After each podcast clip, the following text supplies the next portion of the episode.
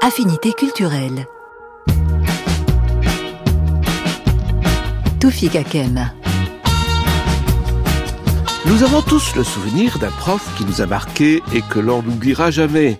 Généralement, euh, ce professeur ou cette professeur, pour gagner notre sympathie éternelle, a dû sortir du cadre officiel de sa mission, parfois en le remettant en cause, le cadre, et des fois à ses risques et périls. Aux professeurs rock'n'roll et rebelles, cette émission leur sera reconnaissante.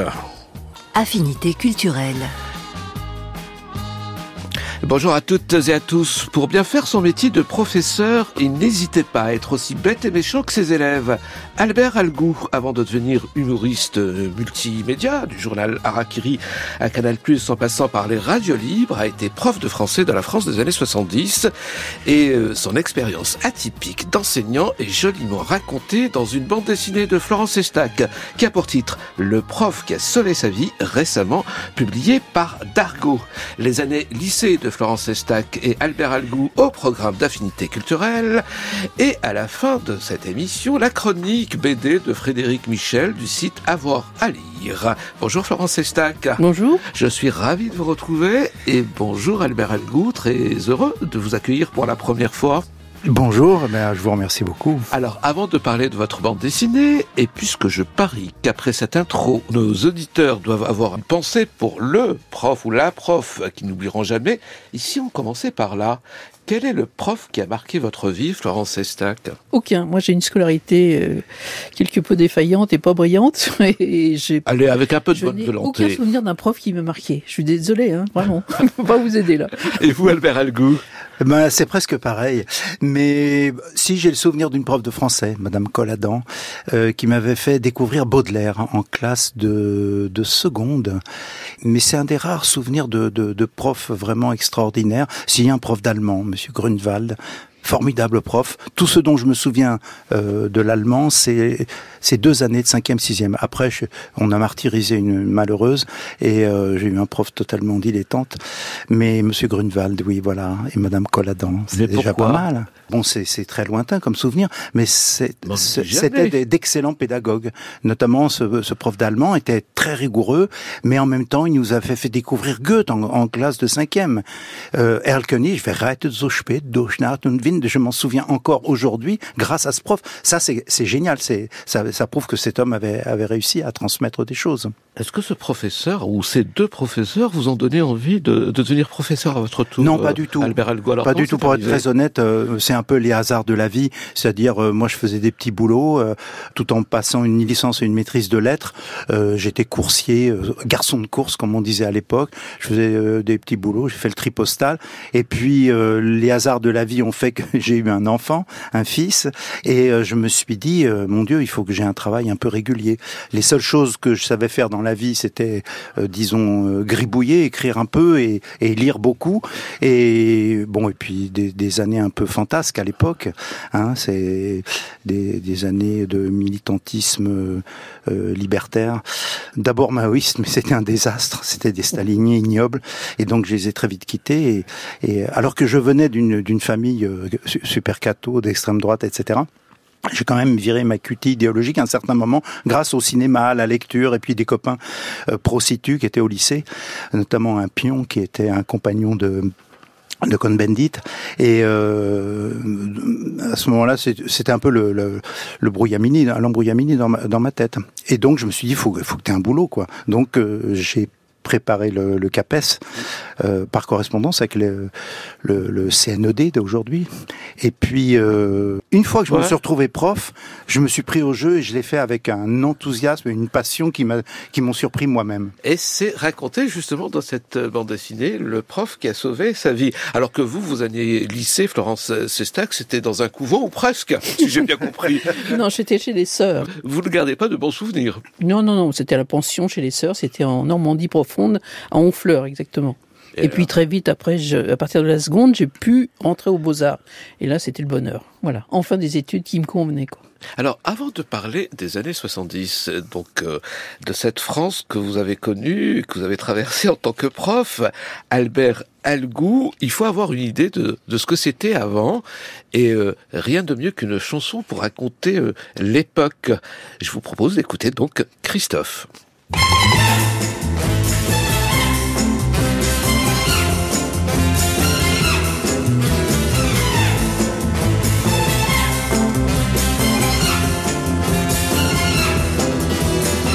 Oreilles sont longues, c'est parce qu'un imbécile un jour s'est amusé, alors tirez dessus.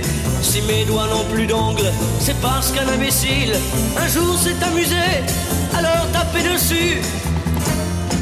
Excusez-moi, monsieur le professeur, si je ne connais pas mes leçons par cœur, si je me tiens debout tout au fond de la classe, c'est parce que je n'aime pas faire les choses à moitié.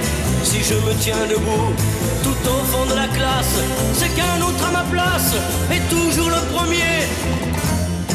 Excusez-moi, monsieur le professeur, si j'ai toujours les idées ailleurs. Si les pages sont blanches de mes pauvres cahiers, c'est qu'il y a trop de branches aux arbres des forêts. Et si j'aime les branches, si j'aime la forêt, c'est parce que vous m'avez défendu d'y grimper. Excusez-moi, monsieur le professeur, si je connais les oiseaux par cœur. Si quand vous faites l'appel, je vous réponds absent, c'est parce que j'ai perdu votre école et pourtant je la cherche partout, à travers mille champs. J'ai perdu mon chemin, je reviendrai demain. Excusez-moi, monsieur le professeur, si je ne sais jamais rien par cœur. Si mes oreilles sont longues, c'est parce qu'un imbécile un jour s'est amusé, alors C'était en 1966. Christophe Albert Algou, vous connaissez cette chanson? Je la connaissais pas, mais elle est très très très réaliste parce que j'en profite pour euh, régler un compte. Il y avait dans l'école communale où j'étais, euh, à l'école des Sablons, mais c'était plutôt dans les années euh, euh, 60, un instituteur qu'on surnommait Pistache, qui était une ordure. Il faisait exactement ce qu'il dit dans la chanson, mais mais gravement avec euh, l'assentiment euh, des, des profs hommes. Les, les, les profs femmes, je me souviens, étaient choqués, étaient intervenus à plusieurs reprises. Mais euh, c'était, euh, on en faisait des cauchemars. Il a bousillé la vie de Môme. Je le, je l'évoque brièvement, enfin grâce à Florence dans dans, dans la BD. Euh, je voulais euh, chronologiquement euh, mettre une toute petite, euh, euh, par rectification, mais une orientation. C'est plutôt la fin des années 70 et 80 euh, no- notre histoire. C'est c'est à la, à la racine puisque ça s'achève en, en 88 quand Ouais. je rentre à, à, à la télé quoi. Bon, mais c'est quand même la la France des années 70. Euh, ça, euh, 68 a apporté quand même beaucoup de changements. Mmh. Euh, la remise en cause de, de, privilèges grotesques comme ceux qui sont évoqués dans cette vraiment formidable chanson, parce que on sent que c'est vécu, qu'il a, qu'il a, il a souffert de ça. C'est pas, c'est pas juste pour euh, le plaisir des mots, de la situation. Alors pourquoi revenir sur ces années lycée Albert Algou? Est-ce une idée de Florence Sestac d'ailleurs? Florence? Bah, je- oui, oui, mais je- je- avec Albert, on était, on est au jury du point pour la bande dessinée. On s'est vu plusieurs fois. Le prix Volinsky, signé oui, notre il- ami. Voilà, euh, Volinsky. et donc, euh, un jour, il, me- il me- il me raconte ses histoires de, de professorat et je lui dis, mais ça, il va falloir faire une bande dessinée là-dessus. C'est trop bien, quoi. Et donc, euh, voilà, c'est trop bien ça. C'est- Bah, de raconter, de témoigner d'une certaine époque. Est-ce qu'il y avait une anecdote, une histoire qui a fait que vous vous êtes dit, Florence Sestac, il faut absolument raconter ça en, en dessinée? Eh ben, il y a plusieurs histoires. Il m'a Ouais. tout raconté de- de- jusqu'à euh, jusqu'à son arrivée à, à Canal+. Effectivement, euh, enfin c'est de, de professeur à clown à Canal+. Donc c'est tout le parcours et, et moi ça me fait rire quoi. Je trouve ça formidable. Alors, et les souvenirs sont revenus euh, très vite, Albert Algo Les souvenirs, oui. Euh, bah, le, le, pourquoi du comment, euh, grâce à Florence qui m'a proposé comment refuser une telle proposition. Et c'est avec le recul, je me suis rendu compte que ça compte parmi les, les périodes les plus intenses de ma vie. Et certainement, alors ça fait le, ça, ça, ça, ne rend pas très content des gens de, des, des médias, de la télé et tout. Mais j'ai des souvenirs beaucoup plus intenses de cette période que je n'en ai eu de la télé après, bien qu'on ait été très gâtés et qu'on pouvait faire pratiquement tout ce qu'on veut comme conneries.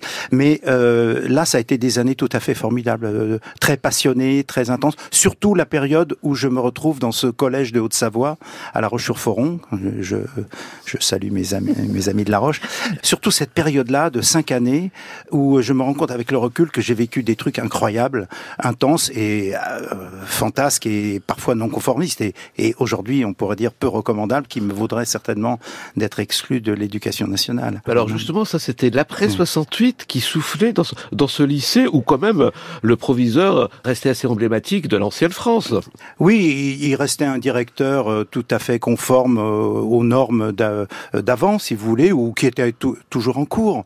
Mais moi, ce qui m'animait, si vous voulez, c'était un, un, idéal libertaire et sans le savoir, j'ai je, fait ce que faisaient des pédagogues euh, anciens comme Sébastien Faure, qui était un des pédagogues libertaires, qui avait créé une école en région parisienne qui s'appelait La Ruche, qui était où, je prends euh, Freinet par exemple ou, Piaget, les époux Piaget qui étaient instituteurs, qui ont été virés de l'éducation nationale avant, avant, avant la Seconde Guerre mondiale, qui ont été des éducateurs tout à fait formidables, qui pratiquaient ce qu'on appelait euh, l'éducation collaborative ou mutualiste, c'est-à-dire qui était le, le, fait des instituteurs de la, de la deuxième et troisième République, les premiers instituteurs laïcs, ils appliquaient ça parce que comme ils avaient beaucoup d'élèves, eh bien ils avaient euh, organisé les choses. Les plus grands aidaient les plus les plus forts aidaient les plus faibles ça soulageait les instituteurs euh, et les professeurs, et les progrès étaient considérables. On a constaté que les enfants apprenaient à lire et à écrire beaucoup plus rapidement qu'avec les méthodes beaucoup plus coercitives ou, ou sévères. Mais évidemment, l'administration, comme c'était quand même très subversif, ça menaçait l'ordre social, ça remettait en cause beaucoup de choses, eh bien, on mit fin à ces expériences pédagogiques, qui ensuite ont été faites de manière, j'allais dire, privée ou parallèle, par Sébastien Faure, par Freinet et, et par, euh, par Piaget, et d'autres éducateurs tout à fait formidables. Mais vous n'étiez pas non plus le professeur idéal, hein, c'est ce non, qui est bien dans la, dans la Non, ça je reconnais, bien de, de, de, Florence mais si, mais si, mais si. Mais vous lui, oh bah, donc vous lui faites euh, dire des choses incroyables. D'ailleurs, à commencer par comment vous avez décroché ce poste? On peut dire que, que c'est par piston ou, pardon, on peut rectifier, par affinité politique. Ah, ah, attention, attention. Alors, on va, on va remettre les choses euh, en ordre. J'ai passé le, le, le CAPES, mhm. euh, brillamment, mais qui se... Ouais, en, en, en, plus, c'est vrai, quoi. Donc, j'ai passé le CAPES, et à ce moment-là, il y a l'année de CAPES pratique qu'on qui est totalement bidon. On apprend absolument... À l'époque, on n'apprenait rien, notamment les élèves singuliers. Euh, être confronté à des, des, des élèves qui présente un handicap sensoriel, moteur ou, ou, ou psychique, on n'était absolument pas formé à ça. Donc c'était désastreux. Et on appliquait notre savoir euh, brut de pomme, qui est un savoir presque de classe prépa.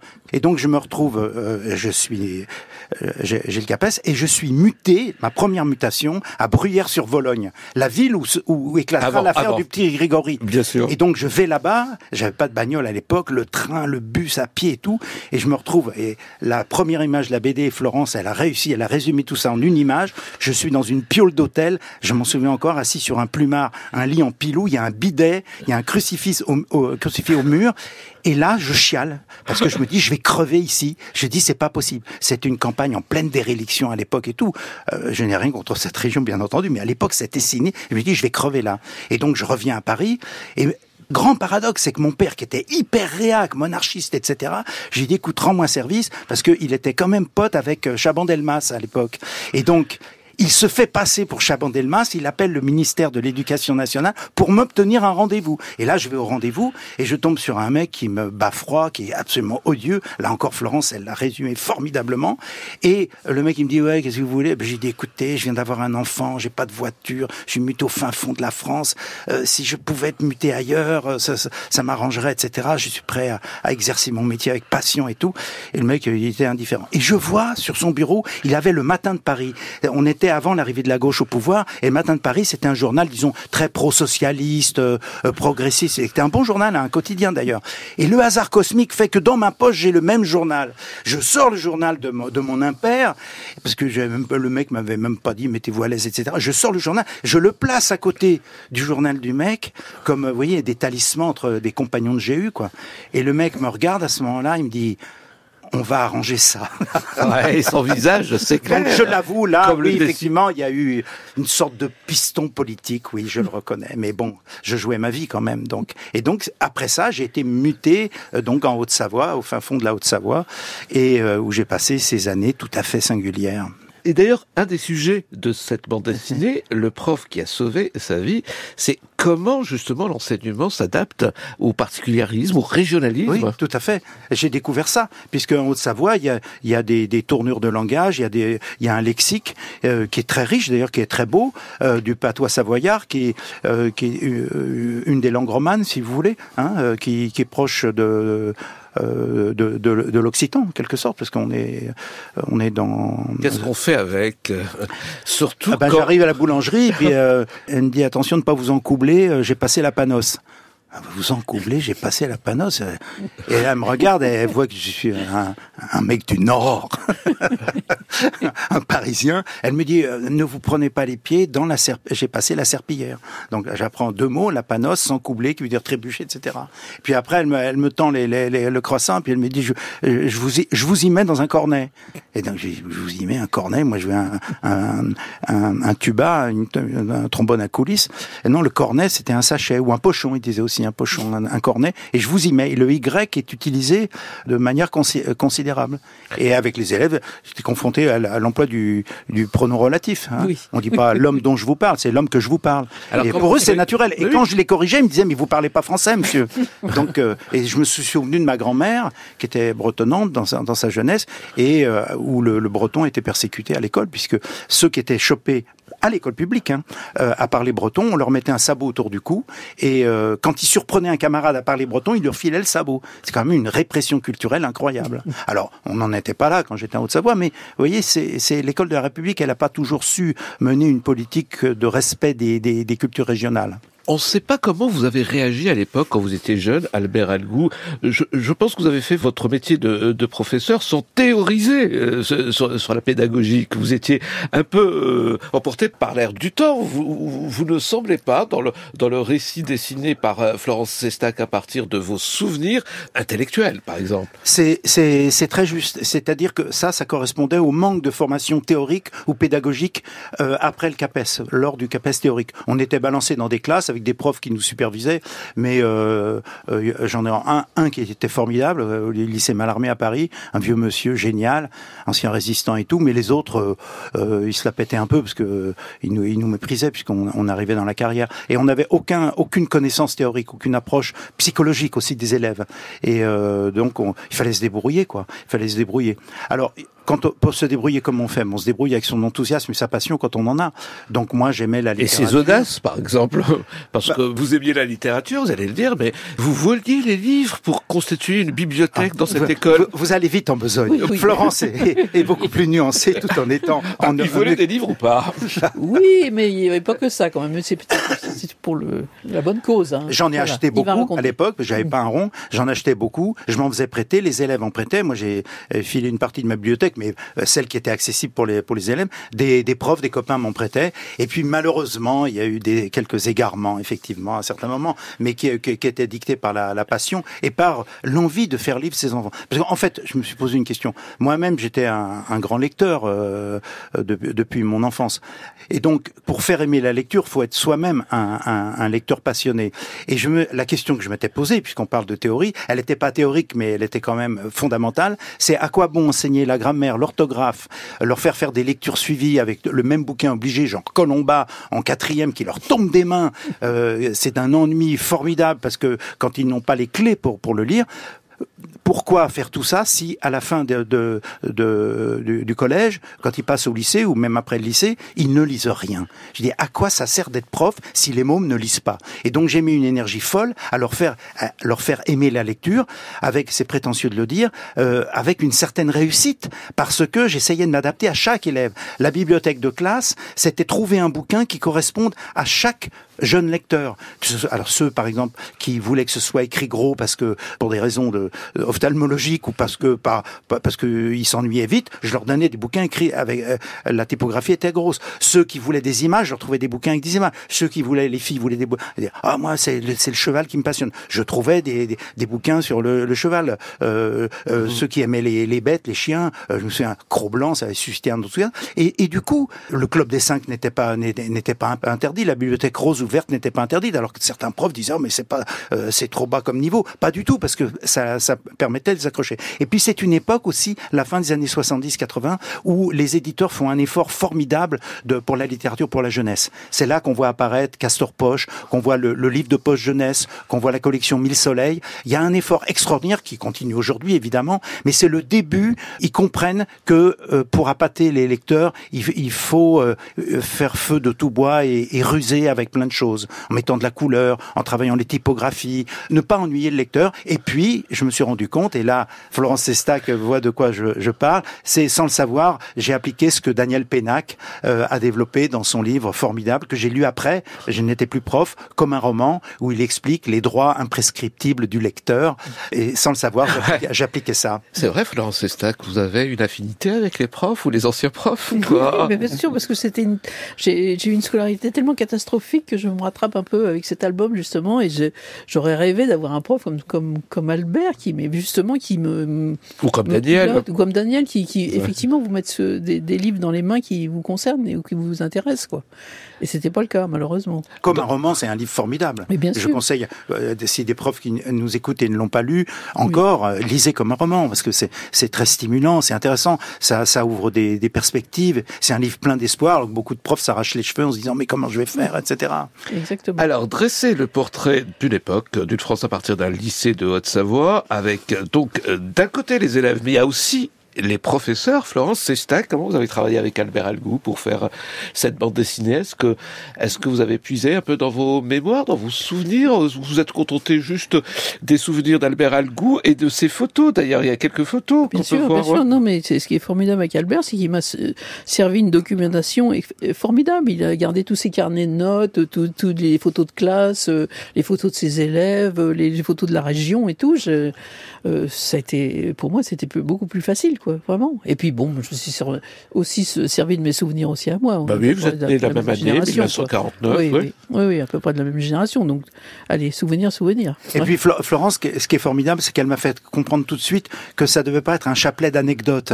Ça devait pas être où, où, je me serais fait plaisir à moi, mais qu'il fallait penser au lecteur. Et donc, que ce soit, ça prenne la forme d'un récit avec des rebondissements, comme dans la, la bonne bande dessinée, euh, avec un rebondissement en bas de chaque, euh, chaque mmh. chaque page. Et euh, donc elle, elle, elle m'a fait comprendre qu'il fallait euh, pratiquer certaines ellipses, qu'il fallait accélérer, qu'il fallait condenser pour, do, pour donner du rythme. Et parfois, euh, ce que je racontais en une ou deux pages, elle l'a, elle l'a synthétisé de manière formidable en un seul dessin, notamment l'aventure de Johan, ouais. ancien élève qui m'avait volé ma montre, qui était un, un, brave mec au demeurant, à qui je passais des, des, des histoires de moto, je m'en souviens. Quand euh, des années après, je suis plus prof et à, à Canal+, on recevait toute la presse, toute la, la, PQR, et puis des magazines genre Nouveau Détective. Et il y a le Nouveau Détective, et en, euh, couverture, il y a un mec, et, il, massacre, la, c'est horrible à dire, la petite, j'ai pas son prénom, à coup de barre de fer.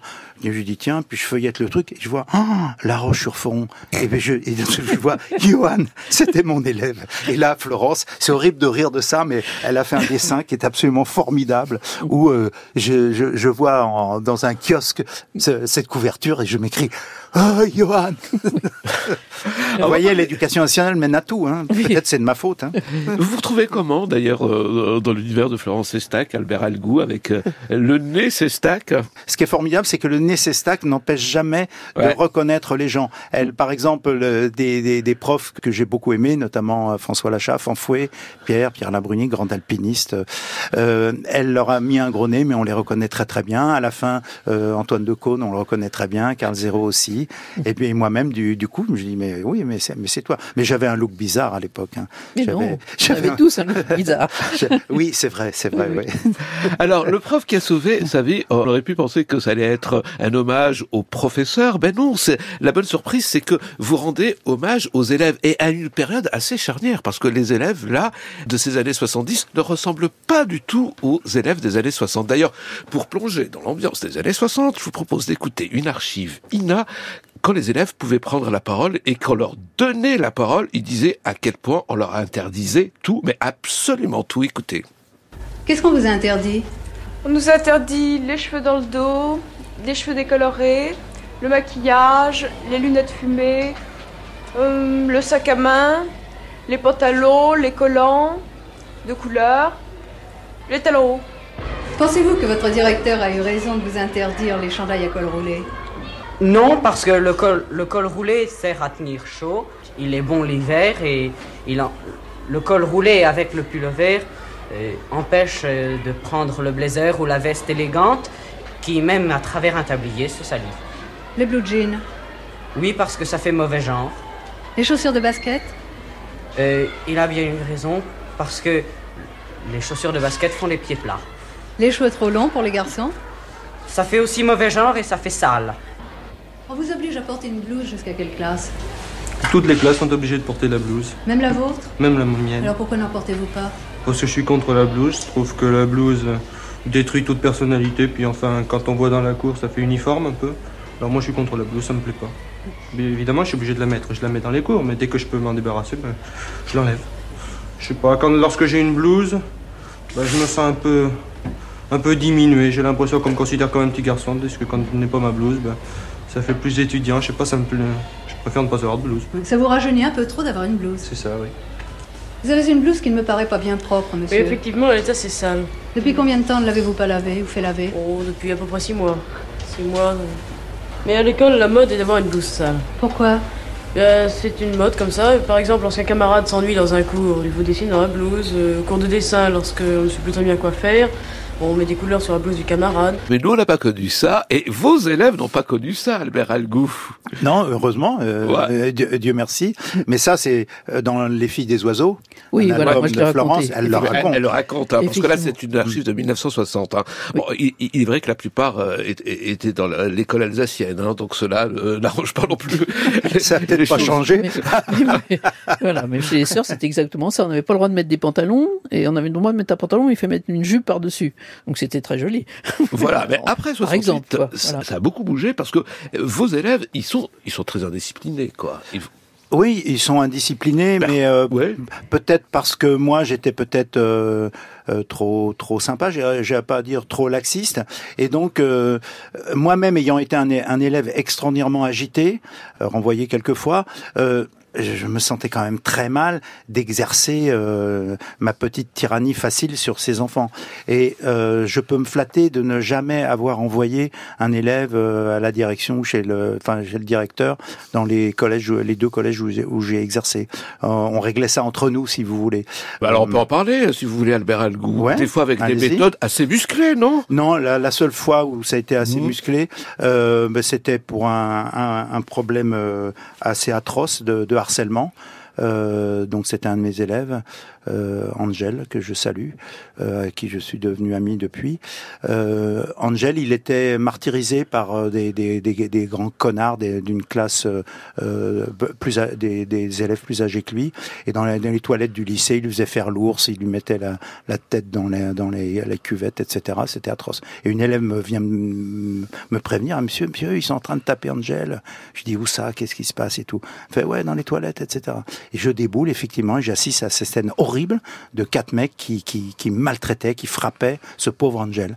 Et là, c'était, c'était aujourd'hui, moi, je, peut-être je me serais viré, mais je les ai tabassés, ouais, je les ai tabassés. Il y en a un, je lui ai pris parce qu'il il disait à Angel, je lui euh, fais l'ours ou on te remet la tête dans les chiottes. Et là, j'ai pris la tête du mec et moi, je lui ai mis la tête dans les chiottes et euh, et je les ai tabassés, etc. Enfin, tabassés à coups de pied dans le cul, euh, des baffes et tout, parce que c'était tellement atroce. Alors évidemment, aujourd'hui, je me ferais virer, châtiment corporel, etc. Mais je le regrette pas parce que d'abord, il n'y a pas eu de plainte il- et euh, il a eu la paix. Et Angel, après, je lui ai dit, mais je savais pas qu'il est arrivé ces choses-là. Donc, fais-toi cogner, d'accord, mais toi aussi cogne, euh, proteste, euh, euh, bats-toi, etc. Et ce qu'il a fait, Angel, il est devenu champion de cross après de, marathon et il est sapeur-pompier professionnel aujourd'hui. C'est lui qui sauve des vies et euh, il avait, bon, grâce à lui hein, et un petit peu grâce à moi à ce moment-là, retrouvé sa dignité quoi. Et puis ça s'est su. C'est-à-dire que ce genre de truc, il n'y a plus jamais dans le collège. Et ce que je reproche aujourd'hui, parce que moi j'ai une fille qui a été victime de harcèlement scolaire atroce, et il a, euh, qui était couvert par le corps enseignant dans, l'école où elle était, par la directrice de l'institut. On l'a changé d'école où ça a été formidable. L'inspection d'académie a été formidable, mais aujourd'hui encore, il y a des profs qui sont trop laxistes, et euh, alors qu'on peut faire ces, ces, ces, ces choses-là. Bon, vous avez pas Petite parenthèse, peu- Oui, petite mais cette parenthèse. parenthèse, euh, on entend une drôle de musique, genre avant c'était mieux.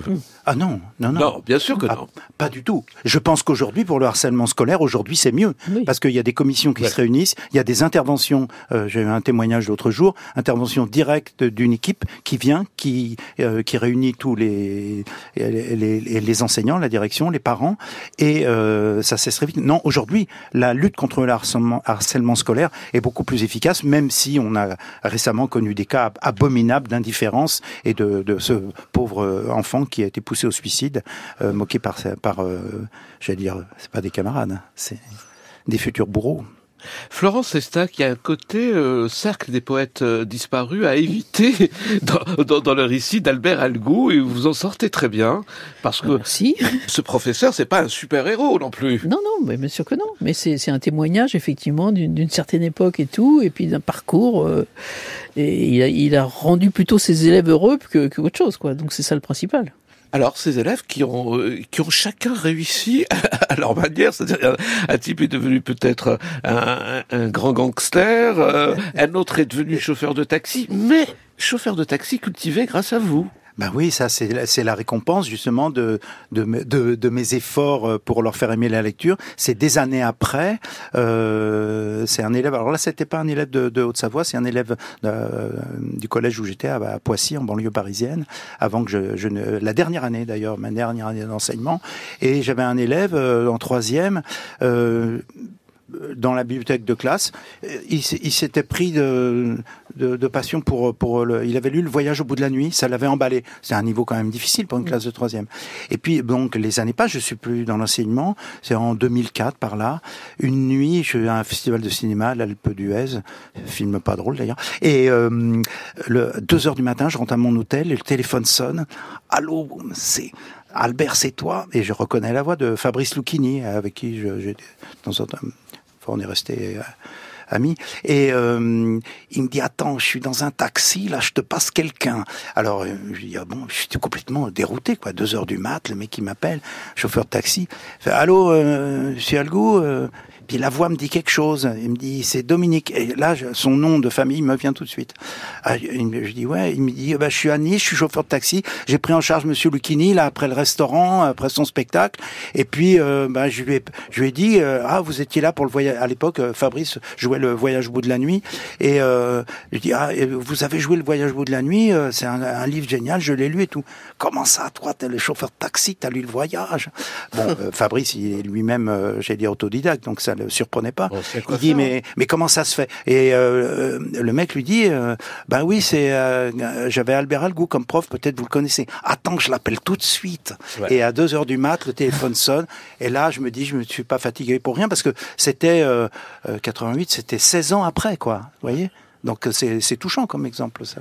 Céline, la littérature classique, mais il n'y avait pas que ça.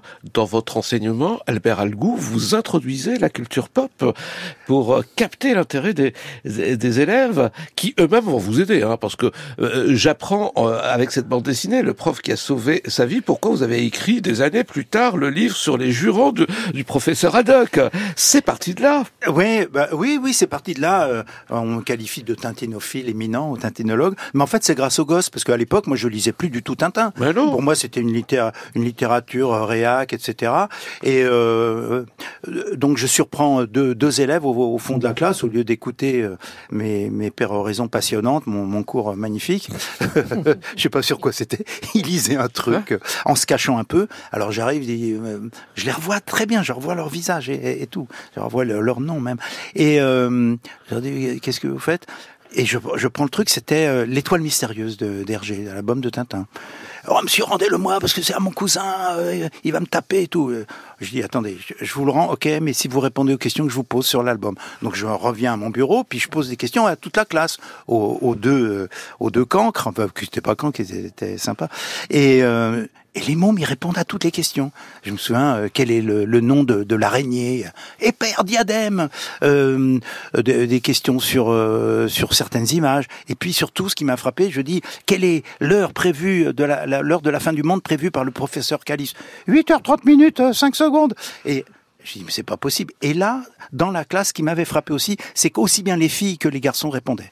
Donc, aussi bien les filles. Je, je revois les, les visages aussi.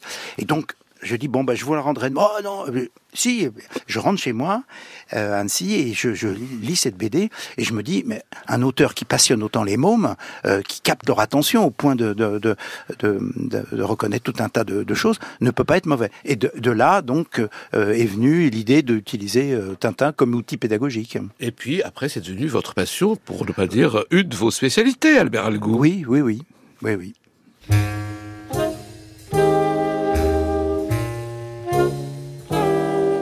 Relisant ta lettre, je m'aperçois que l'orthographe et toi, ça fait deux. C'est toi que j'aime, ne prends qu'un aime, par-dessus tout. Ne me dis point, il en manque un, que tu t'en fous. Je t'en supplie, point sur lui, fais-moi confiance. Je suis l'esclave, sans accent grave, des apparences. C'est ridicule, c'est majuscule, c'était si bien. Tout ça m'affecte, ça c'est correct, au plus haut point. Si tu renonces, comme ça se prononce, à m'écouter, avec la vie, comme ça s'écrit, j'en finirai. Pour me garder, ne prends qu'un dé, tant de rancune. T'as pas de cœur, y a pas d'erreur, là y en a une. J'en mourirai n'est pas français, ne comprends-tu pas? Ce sera ta faute, ce sera ta faute, là y en a pas. Moi je te signale que Gardénal ne prend pas deux, mais n'en prend qu'un, caché au moins, n'en prend pas deux. Ça te calmera et tu verras, tout retombe à l'eau. Le cafard, les pleurs, les peines de cœur, au eux dans l'eau. Ça s'appelle Le prof qui a sauvé sa vie. La bande dessinée éditée par Dargaud, d'Albert Algou et de Florence Sestac, La vie de prof d'Albert Algou, qui a sauvé sa vie parce qu'il s'est barré à un certain moment de l'enseignement? Euh, Peut-être, oui, parce que je me suis tiré de l'enseignement au moment où je faisais n'importe quoi, parce que je... c'était les, fait... les, radios libres, c'était l'attrait de, des paillettes, de la télévision, de Canal+. Ah, vous êtes cruel. C'est l'attrait des paillettes. C'était passé d'une estrade à une autre. C'est-à-dire, c'est, euh, je me suis beaucoup servi de, de ma fantaisie. Euh, j'allais dire, euh, c'est comme ça, euh, génétique, naturelle, que je tiens certainement de ma mère plus que de mon papa.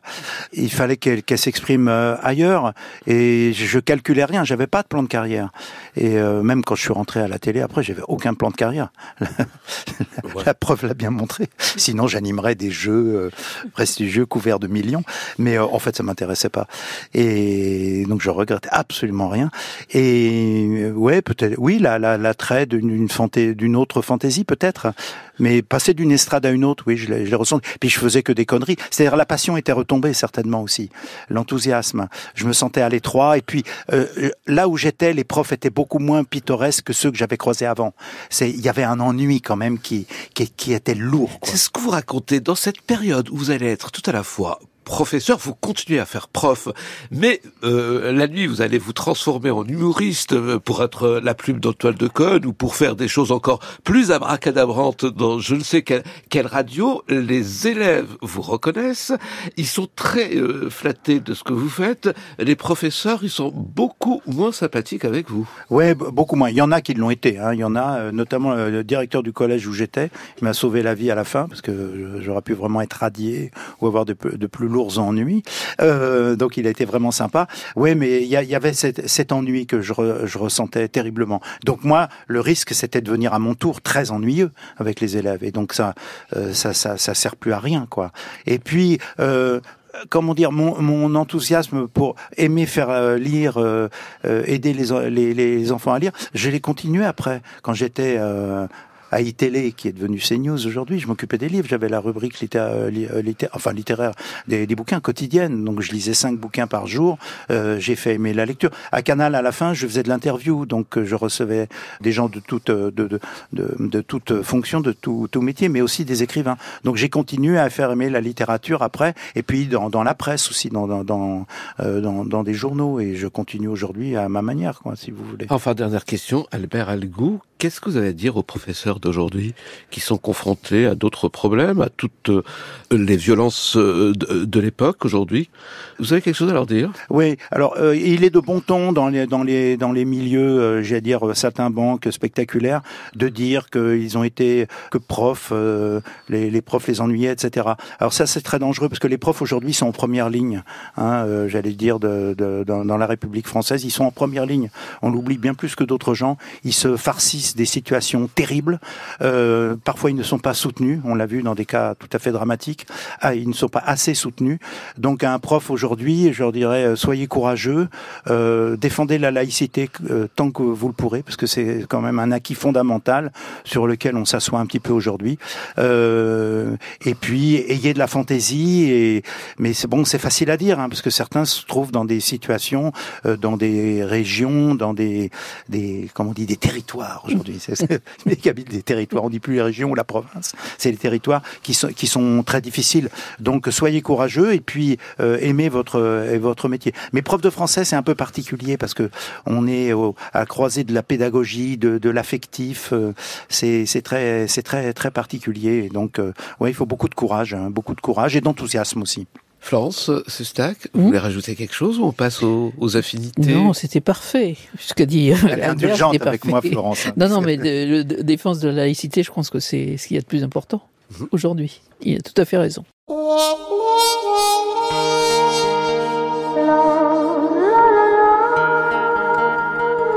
Affinité culturelle. Les films de ma vie. Florence Sestac, on va commencer par l'enfance, le film qui a marqué votre enfance eh ben, le film, c'était Laurel et Hardy, parce que mon père avait un projecteur qui mettait sur la table euh, à manger et tout, et il louait des petits films qu'on peut se passer qui duraient un petit quart d'heure, une petite demi-heure, comme ça, en noir et blanc, de, de Laurel et Hardy, et donc, euh, moi, j'ai, j'ai adoré ça, quoi. Et donc, je, les ai encore, je les ai toujours. Vous les avez toujours en tête, vous voulez dire? Oui, oui, oui, bien sûr. Oui, oui, non, je les ai achetés en cassette, mais je les regarde régulièrement. C'est un truc qui me fait rire et... Qui renvoie à l'enfance. Voilà. Et voilà.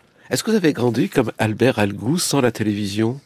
Non, moi j'ai eu la télévision. Mon père était à la pointe de, de, de, ce qui était moderne et tout. Et on a eu la télévision tout de suite. Et je me souviens que les, les mômes du quartier venaient voir la télévision chez nous. Ah, c'est pour ça que vous décidez bien euh, les mômes qui se moquent de leur professeur C'est raconté dans Un télévision. papa, une maman, BD Bah ouais. formidable Exactement. précédente BD de Florence. Un Voilà. papa, une maman. Un papa, une maman. C'est mon agent qui parle. On continue avec euh, les films qui ont marqué votre vie, Florence Cest- Sestac, cette fois-ci votre adolescence.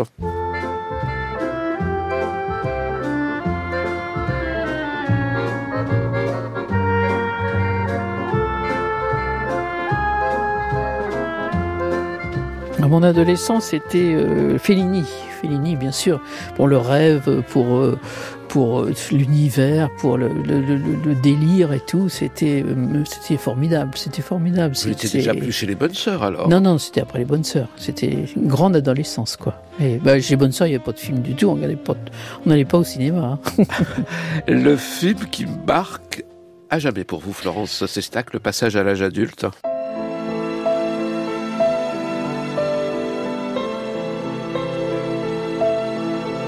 Eh ben, c'est la leçon de piano de Gian Campion. Parce que parce que c'est un condensé de féminité euh, qui m'émeut vraiment, quoi, vraiment. Et la musique, l'ambiance et tout, c'est voilà, ça me ça me fait des frissons dans le dos, quoi, à chaque fois. Vous l'avez J'adore. vu au film. cinéma Vous avez Oui. attendu qu'il passe à la télé? Non, non, je l'ai vu au cinéma, et plusieurs fois au cinéma. Plusieurs fois. Et quand ça repasse au cinéma, j'y retourne parce que, effectivement, ce film est deux fois plus beau au cinéma, quoi. Faut être dans une grande salle, faut avoir le grand écran, faut, faut être dans l'ambiance, quoi. C'est, l'humidité, le, le, le- le charme de tout, la musique, c'est extraordinaire.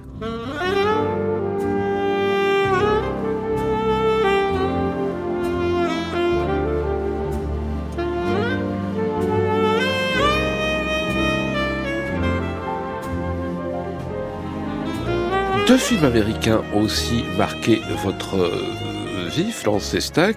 Le premier est de Martin Scorsese et le second de Steven Spielberg. Voilà. Donc c'est Taxi Driver.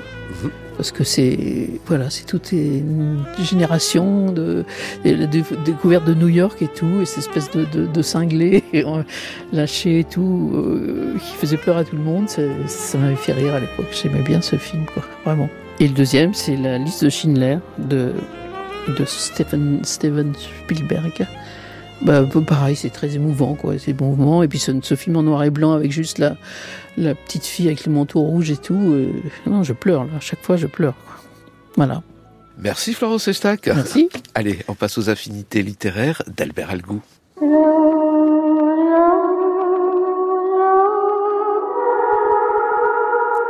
Les livres de ma vie. Allez Albert Algou, on commence par l'enfance, le livre qui a marqué votre enfance. Oui, c'est L'île mystérieuse de Jules Verne que j'ai dû lire trois fois. Euh, la première fois, c'était peut-être un peu difficile parce qu'il y a l'aventure, le mystère qui est dans le titre, l'exotisme, puis ces, ces naufragés sur une île qui se débrouillent par eux-mêmes. Quand on est euh, quand on est enfant, c'est ce qu'on rêve de faire soi-même. On se construit des cabanes, des souterrains. Et puis il y a l'apparition, l'air de rien, dans ce livre du capitaine Nemo. Et donc Jules Verne, c'est un des premiers à avoir fait revenir des, des personnages avec Victor Hugo. Donc dans dans cette saga incroyable des, des, des romans Jules Verniens. Mhm. Et c'est un livre trouvé dans la bibliothèque familiale, offert par un proche, que vous avez vous-même choisi ou conseillé Euh, c'est, ça doit être euh, ma sœur aînée qui a dû me le conseiller. C'était dans la bibliothèque. C'était pas la collection Hetzel, hein, magnifique avec les gravures. C'était euh, Larousse, je me souviens. Je revois les couvertures. Je les ai toujours d'ailleurs religieusement. Je les garde. Euh, c'est, euh, un souvenir de lecture tout à fait merveilleuse et prenante. Comme il n'y avait pas la télé, c'était ma manière. euh, euh, c'était, c'était mes films, quoi. Vous avez été euh, un bon passeur, vous avez réussi à faire lire euh, euh, ce Jules Verne, ce livre à vos enfants? euh, Vous faites bien de poser la question parce que Jules Verne est difficile à lire aujourd'hui et déjà dans les années euh, 70-80, euh, il y a beaucoup d'élèves qui, qui, n'y- qui n'y arrivaient pas. Et donc j'essayais de les appâter avec des trucs, euh, euh, j'allais dire un, un style peut-être moins fourni, un, un, un, vocab- un vocabulaire moins, moins difficile. Mais certains lisaient Jules Verne, oui, je me souviens, euh, Deux ans de vacances par exemple. Michel Strogoff, j'ai une élève qui avait lu Michel Strogoff, que j'ai relu récemment, qui est un livre extraordinaire. Je le conseille vivement pour comprendre la Russie. Et le roman qui a marqué votre adolescence? Disons un des romans parce que euh, c'est un foisonnement de lecture, mais Les Illusions perdues, par exemple, Les Illusions perdues de Balzac, suivi par euh, Grandeur et misère des courtisanes. C'est un livre euh, tout à fait extraordinaire. Faut pas oublier que c'était c'était du, du roman feuilleton, hein. donc on retrouve cette énergie, cette fantaisie du roman feuilleton avec des personnages Rastignac, rue Lucien de Rubempré, Vautrin, qui marquent votre imagination. Et puis ça ouvre l'esprit. Euh, les illusions perdues parce que vous changez les noms aujourd'hui, vous changez les médias, c'est la presse à l'époque, vous mettez la télé, la radio et euh, c'est une, satire très très euh, virulente et très qui vous appelle à la, lucidité sur, les médias, les illusions perdues, l'air de rien. Et Alors vous avez ce livre entre les mains, Albert Algou Là, c'était, je, je, je, pense, mon père, c'est une de ses contradictions parce que mon, père qui était tout à fait réactionnaire, maurassien, etc. Il se rendait pas compte qu'il me fournissait les armes qui allaient se retourner contre les idées que, que j'avais en tête de par mon milieu familial, tout simplement, comme beaucoup de gens, quoi. Il y a des contradictions extraordinaires dans, dans tous les milieux, quoi. Et notamment dans ces milieux monarchistes et tout. Ils savaient pas qu'ils semaient la mauvaise graine eux-mêmes. Allez, le passage à l'âge adulte et aux complexités de la vie, disons-les. Alors, euh, Bounine... Euh... Ivan Bounine Ivan Bounine, oui, Ivan Bounine. alors, racontez-nous tout, parce que moi, je connaissais pas cet auteur. alors, Ivan Bounine, euh, ça fait des, années que je milite euh, pour, pour Ivan Bounine. Bounine a été le secrétaire de Tchekhov, le dernier. C'est le dernier grand écrivain, j'allais dire, de la grande littérature russe.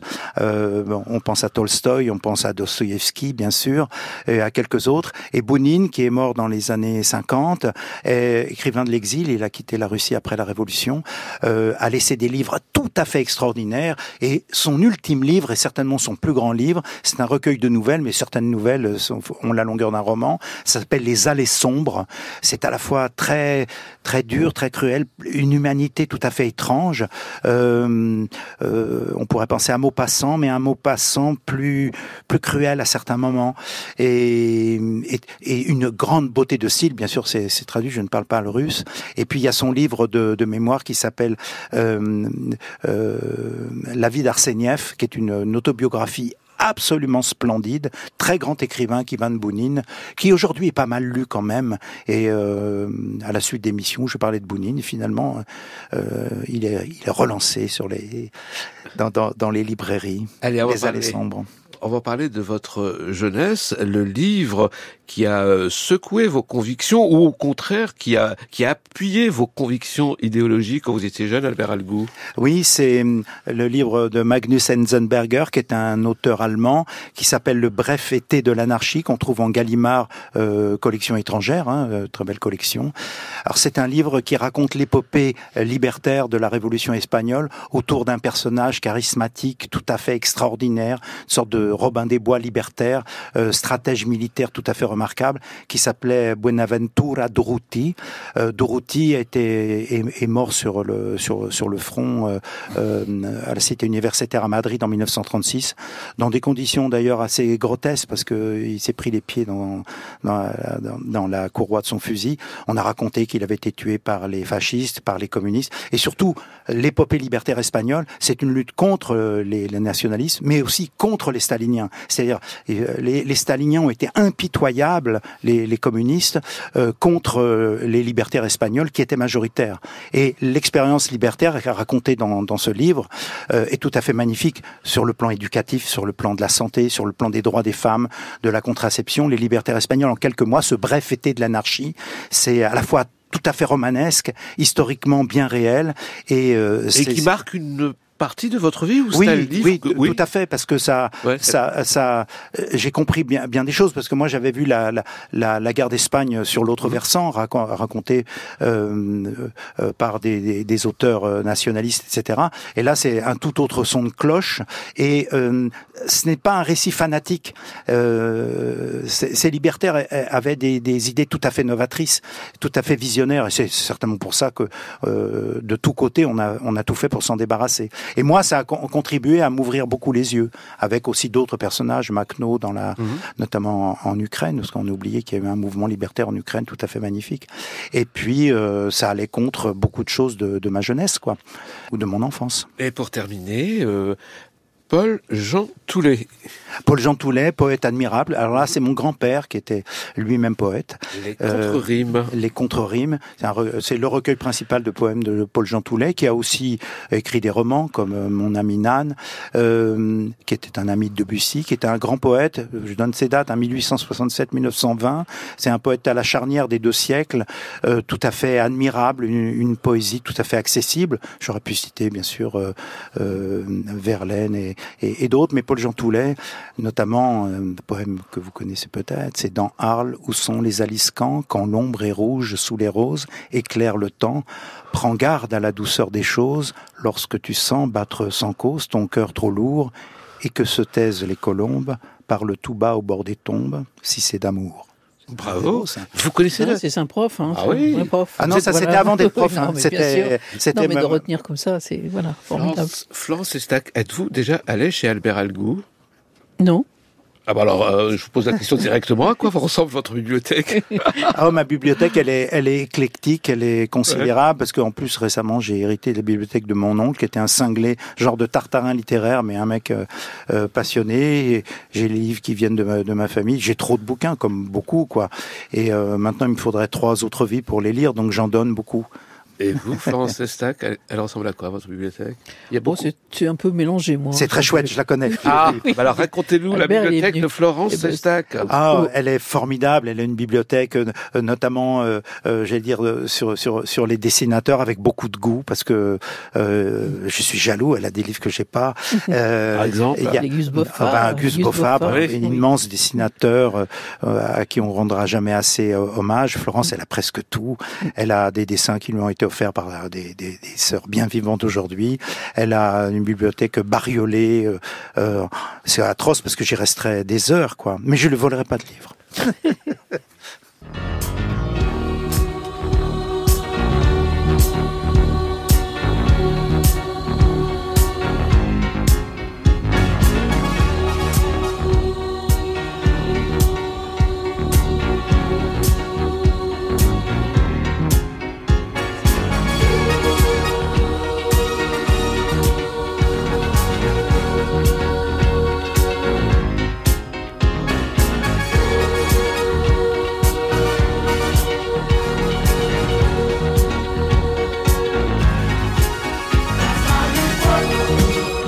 retrouve l'ami partenaire Frédéric Michel du site Avoir à lire pour sa chronique bande dessinée. Alors je vous présente pas Albert Algou et Florence Estac, vous les connaissez, cher Frédéric Michel? Bonjour Toufik. Bonjour, et vous avez décidé pour votre chronique aujourd'hui bah, de rester un peu dans le thème, c'est-à-dire les années lycée, les années collège, mais cette fois-ci vue du côté des élèves. Et on commence par une bande dessinée qui a pour titre Violette. Oui, Violette contre Diablotin. Donc c'est paru chez Biscotto. Alors c'est plutôt orienté jeunesse, mais moi j'invite vivement les adultes à le lire parce que là on est parti dans une aventure où la super héroïne, c'est carrément une super héroïne qui a des lunettes magiques et ces lunettes magiques elles disparaissent. Et euh, petit à petit, elle est harcelée par quelqu'un qu'elle ne connaît pas, mais c'est quelqu'un de son environnement proche, un élève. Donc il y a toute une enquête qui se déroule derrière ça, c'est magnifique, c'est plein de fraîcheur, c'est particulièrement énergique, aussi bien graphiquement que narrativement. Enfin, c'est très très beau. Ah Et c'est signé Émilie Clark. Vos deux autres bandes dessinées sont également des bandes dessinées d'autrices. C'est l'air du temps et puis il fallait bien faire ça pour rendre hommage à Florence Sestac qui mène le combat depuis quelques années déjà. Et des autrices de talent. Ouais. Alors la deuxième ban- bande dessinée a pour titre Demi-pensionnaire. Et c'est signé Mona Grangeon chez Virage Graphique et ça paraîtra le 12 avril. Donc là, Bientôt. Oui, très très bientôt. Là, on, on est à la fin du collège, au troisième, juste avant le basculement dans le lycée. Et on suit les espoirs et les désespoirs de deux amis inséparables, Mona et Louison.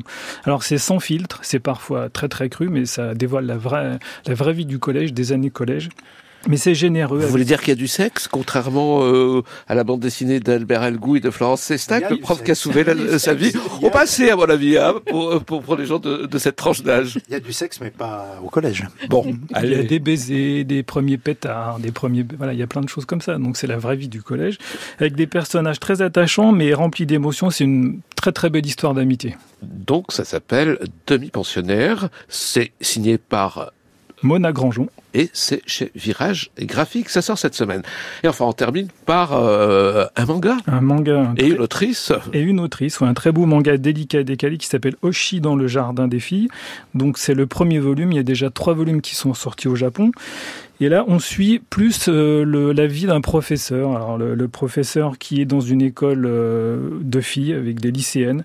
Et on suit sa routine de professeur euh, donc, et aussi sa vie personnelle. Voilà, c'est plein, plein de d'ironie, c'est, c'est très très drôle aussi. Alors, il, il ressemble à quoi le Albert Algou euh, nippon d'aujourd'hui? Il vit seul, voilà, il se pose plein de questions, il se, il se demande ce que font ses lycéennes, pourquoi elles, elles enquêtent sur lui, voilà, c'est, c'est, c'est passionnant, c'est très drôle. Voilà. Merci beaucoup Frédéric Michel. Votre sélection de bande dessinée, on la retrouve bien sûr à la page de l'émission Affinité euh, culturelle sur franceculture.fr.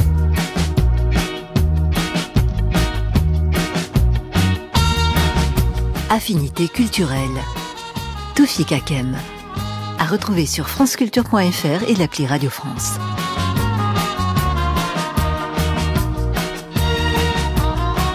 Merci Florence Sestac de votre fidélité. Merci, Merci d'être venu en compagnie d'Albert Algou. Merci d'être venu. Ah, c'est moi qui vous remercie beaucoup. C'est édité chez Dargo, la bande dessinée Le prof qui a sauvé sa vie. Cette émission a été préparée avec Marceau Vassi et Mud Yaïch. Prise de son Ludovic Augier. Réalisation Vincent Abouchard.